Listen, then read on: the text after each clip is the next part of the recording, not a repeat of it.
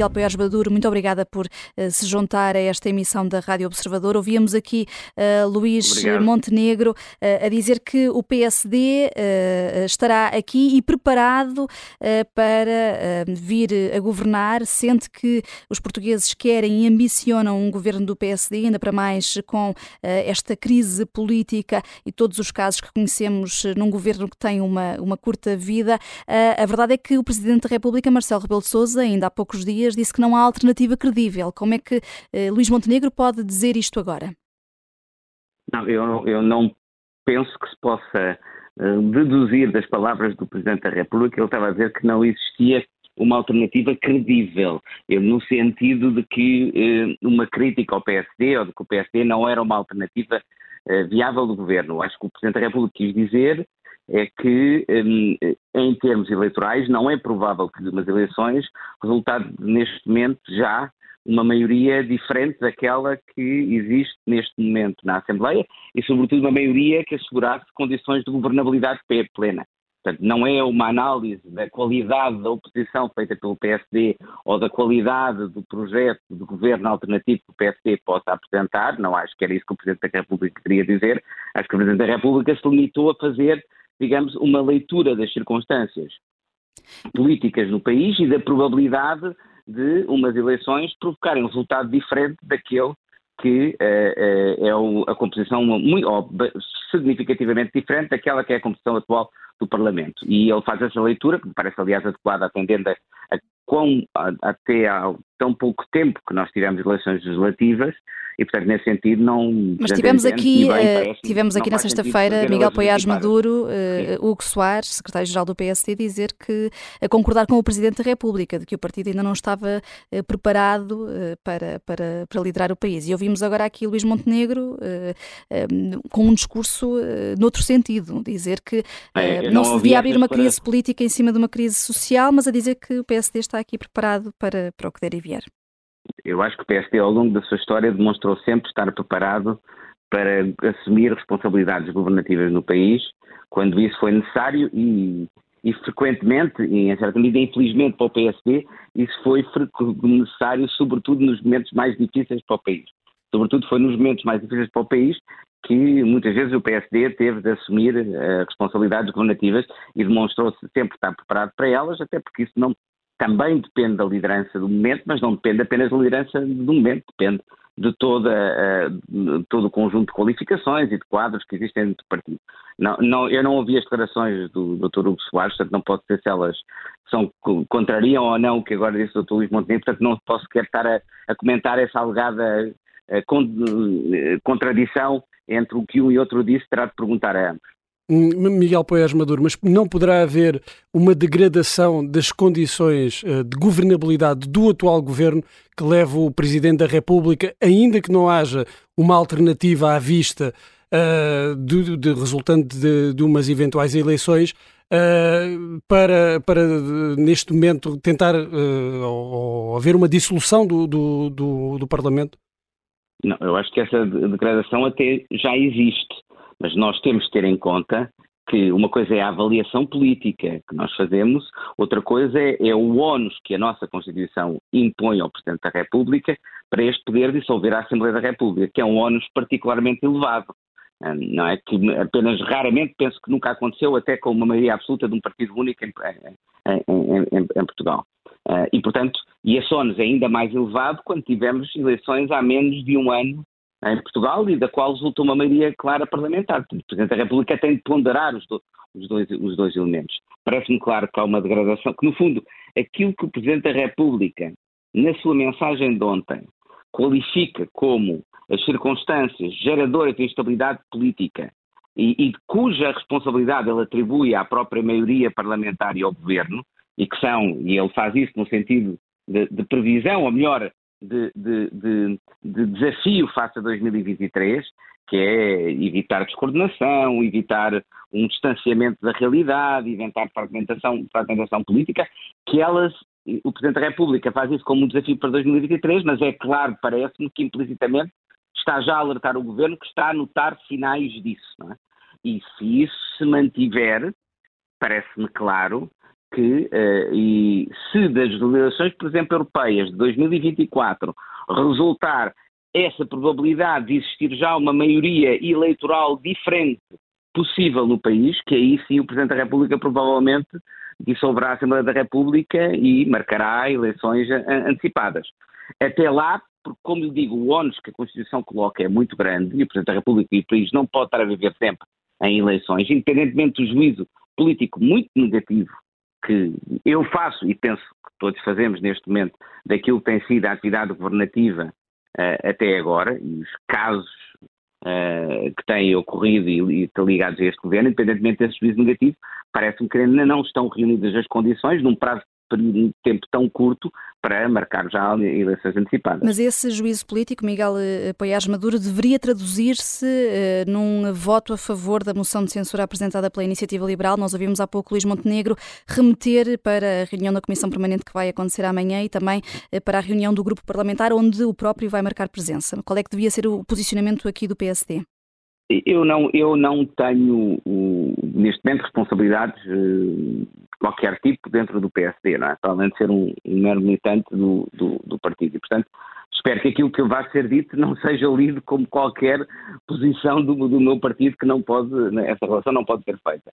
Eu acho que, que, que, o PSD poderia marcar posição e votar favoravelmente essa moção de censura como forma de manifestar, porque é sobretudo desse ponto de vista que se trata simbolicamente.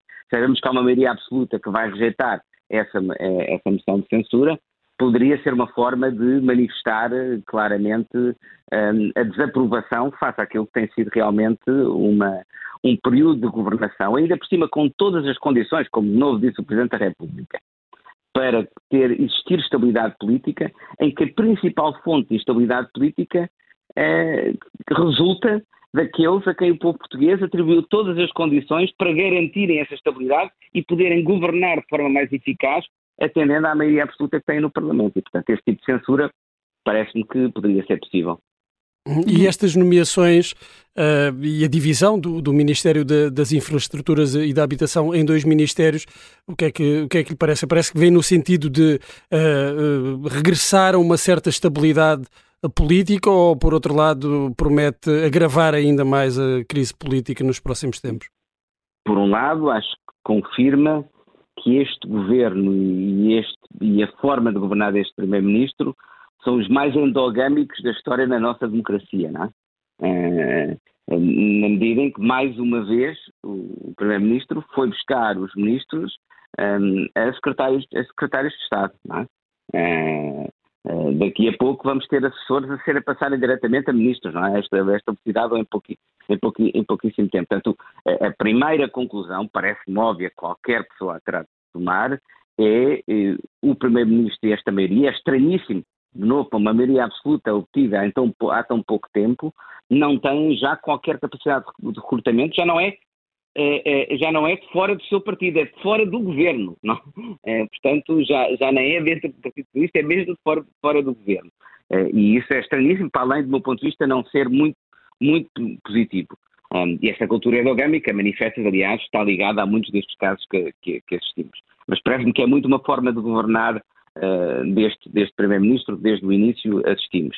O segundo aspecto que, que me parece resultar desta nomeação é que o Primeiro-Ministro quis, de certa forma, tentar limitar os danos potenciais internos dentro do Partido Socialista da saída de Pedro Nuno Santos, mantendo alguém de uma aula próxima de Pedro Nuno Santos associado ao Ministério e como Ministro uh, na área que Pedro Nuno Santos tutelava.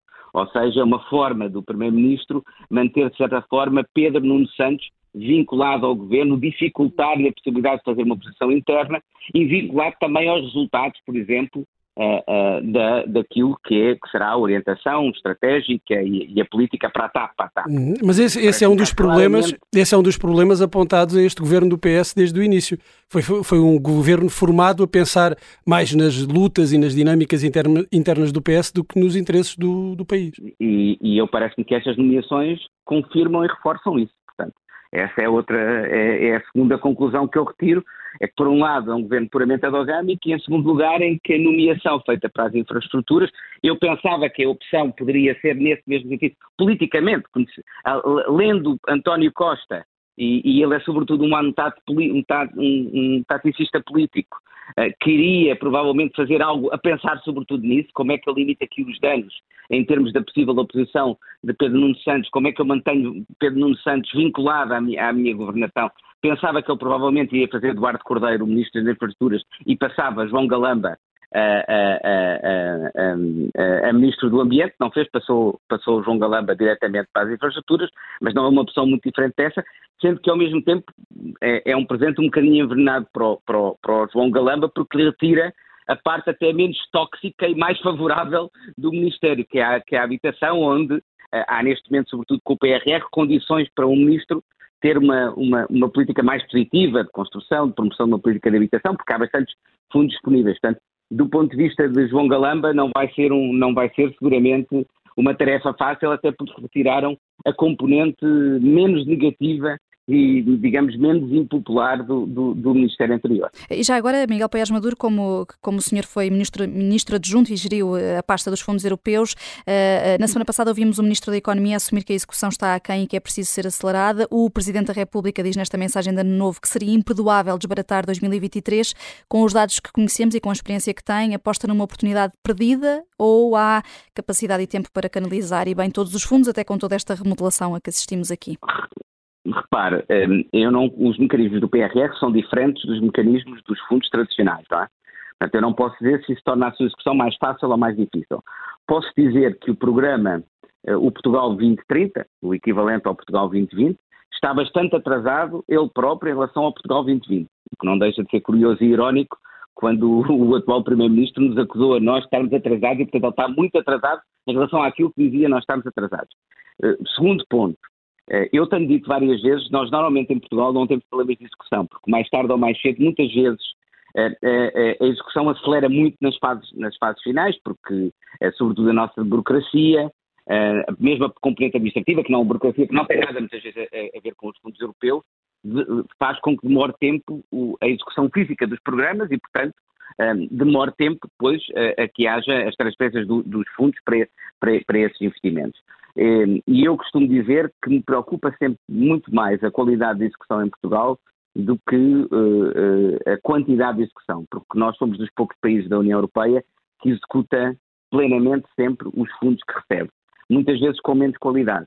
Uh, portanto, eu não, eu não gosto de contribuir para esse discurso que coloca a ênfase uh, no ritmo da execução, embora me preocupe Uh, seguramente uh, o baixo nível de execução que tivemos até agora, mas um, reforço, acho que nós temos de dar pelo menos uma atenção igual à qualidade da execução. E aí é que eu vejo muitos problemas e continuo a ver muitos problemas que precisamente porque se coloca todo o foco em gastar o dinheiro mais rapidamente possível, não apenas ignoramos esses problemas, como muitas vezes com essa pressão para gastar, acabamos por gastar, por, por hum. gastar ainda pior. Miguel Poias Maduro, mas esse tem sido... que facilitam gastar, mas gastar sem, sem terem projetos de qualidade. Hum, o Presidente da República tem insistido nesse ponto da aplicação dos fundos europeus.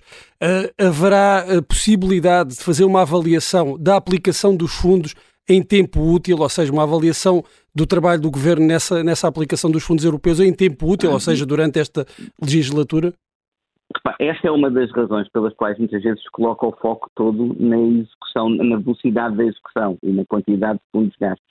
Porque é mais fácil medir isso imediatamente do que medir os resultados concretos que resultam dos investimentos financiados por fundos europeus que isso demora mais tempo a avaliar. E isso é que é o realmente importante. É? Uh, uh, e, essa, e essa é a dificuldade. Eu acho que dificilmente se consegue avaliar uh, o impacto concreto em termos de resultados dos fundos europeus durante uma legislatura, só a mais longo prazo. Mas, do meu ponto de vista, essa é uma razão suplementar, não uma para prestar mais atenção a esse ponto, não para prestar menos atenção a esse ponto. Sim. Uh, Miguel Paiás Maduro, voltando aqui a esta remodelação uh, anunciada na última hora uh, pela Presidência da República, estes dois novos ministros, João Galamba e Marina Gonçalves, para substituírem Pedro Nuno Santos, uma divisão aqui do Ministério em dois.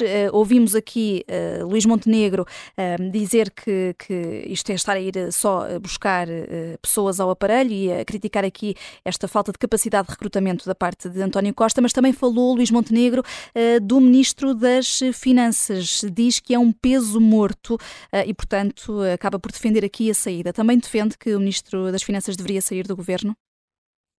Eu acho que a responsabilidade do Ministro das Finanças não é equivalente à do Ministro Pedro Nuno Santos. É?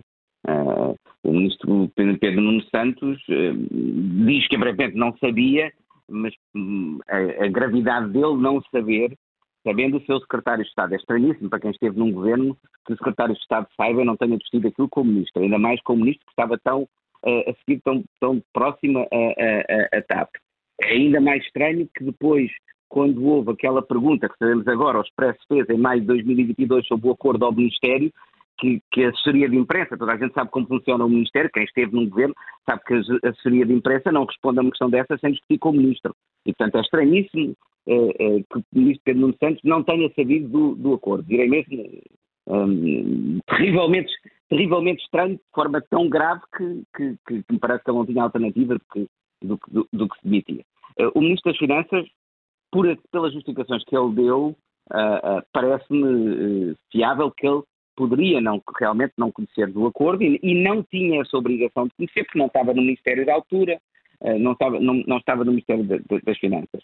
Mas tem uma responsabilidade. É uma responsabilidade que eu acho que é menor que aquela do Ministro das Infraestruturas, mas tem uma responsabilidade, que é a escolha de alguém para tutelar, sobretudo, atendendo que essa pessoa ia, ia tutelar a TAP, sem ter perguntado a essa pessoa uh, por que razão tinha saído, como é que tinha corrido o processo de saída da TAP. Isso é bastante estra estranho. Mas Portanto, essa responsabilidade não é motivo suficiente para, para, para sair? Eu tenho, digamos que eh, os processos de, de, seleção para o governo são, por vezes, tão amadores em Portugal que eu quase. Isso não deveria responsabilizar o Ministro das Finanças. Provavelmente deveria ser motivo para sair. Uh, mas, mas conhecendo, não direi que é suficiente motivo para sair. Eu, eu, na posição dele, saía por uma razão simples. Porque acho que uh, ele estará diminuído no exercício das suas soluções. Uh, quer dizer, a sua autoridade política fica diminuída e, como tal, vai exercer de forma, está em condições piores para exercer com eficácia o seu cargo. Portanto, eu tiraria essa conclusão. Hum, mas Fernando Medina não entrou já diminuído no, no governo? Uh, é possível imaginar Fernando Medina a ser nomeado Ministro das Finanças se o PS não tivesse tido uma, uma maioria absoluta? Repare, é, o Presidente é, da República é, falou em vícios originais. Não sabemos se, sim, se estaria é, a referir tal, a estas escolhas. É a tal endogamia. Não é? a endogamia normalmente não dá muito, bom, muito bons resultados. É? há um filme extraordinário que é o crime de, de, de, de, de Rive Repulpa, um filme francês, sobre uma comunidade endogâmica em que depois começam a acontecer as coisas mais santíssimas que se podem imaginar, porque a consiguanidade eh, sendo de sangue mesmo, ou sendo política neste caso, muitas vezes o que é que gera? Pouca capacidade de escrutínio, pouca frescura de pensamento, ninguém que com sentido crítico e ninguém que traga uma, uma, uma visão diferente. E, portanto, o governo esgota-se muito em si mesmo, é um conjunto de fiéis e pessoas próximas um primeiro-ministro que tem pouca autoridade própria, seja política, seja técnica, e, portanto, dependem basicamente, e, e, e, todo o seu sucesso de carreira, carreira política, depende do Primeiro-Ministro, portanto, estão em condições mais frágeis para confrontar o Primeiro-Ministro com posições diferentes, para colocar alternativas diferentes ao Primeiro-Ministro. Ora, isto afeta necessariamente a qualidade da própria governação. Esse acho que é o vício originário deste governo e, e aquilo, como diz o ditado, aquilo que nasce, nasce torto tarde ou nunca sem direita, e parece-me que está a confirmar isso. Sendo que estas escolhas do, do Primeiro-Ministro agravam esse vício original.